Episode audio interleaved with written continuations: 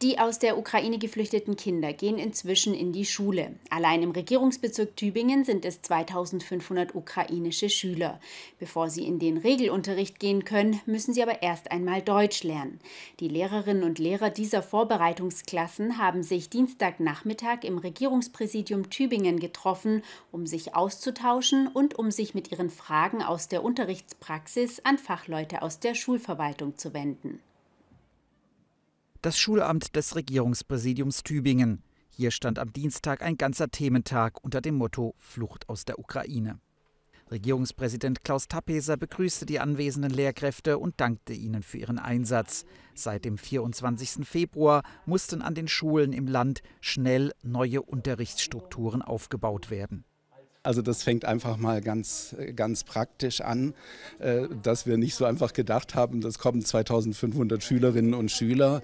Also wir hatten ja vorher schon eine Situation der Lehrerknappheit und müssen jetzt also praktisch in diesem Lehrermangel noch mehr schauen, wie wir Personal gewinnen und aufteilen können. Auch Silvana Weiz vom Rupert-Ness-Gymnasium in Wangen im Allgäu war nach Tübingen gekommen.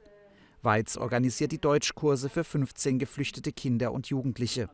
Neben ihren Deutschstunden besuchen sie dort von Anfang an auch Regelklassen. Von den deutschen Schülern wurden sie hervorragend aufgenommen. Die sind beschenkt worden, ähm, werden mitgenommen auf Ausflüge. Also alle ähm, Schülerinnen und Schüler, ukrainischen Schülerinnen und Schüler und alle Eltern äußern sich ausschließlich positiv über die Aufnahme in den Klassen. Das hat hervorragend, völlig unproblematisch geklappt. Was problematischer ist, Viele ukrainische Schüler sind traumatisiert, können sich nicht gut konzentrieren. Bei anderen sei die Bereitschaft, Deutsch zu lernen, nicht da, weil sie damit rechnen, bald wieder zurückzugehen. Verhalten ist ein Problem, weil die Lernbereitschaft nicht da ist, ist die Bereitschaft zu anderen Dingen umso mehr da. Ähm, aber diese Verhaltensprobleme tauchen eigentlich hauptsächlich bei uns im Deutsch als Fremdspracheunterricht auf, wo sie als Gruppe da sind. Meine Kollegen äh, aus den deutschen Klassen beschweren sich eigentlich nicht über die ukrainischen Gäste. Über solche und andere Probleme tauschten sich die Lehrerinnen und Lehrer aus.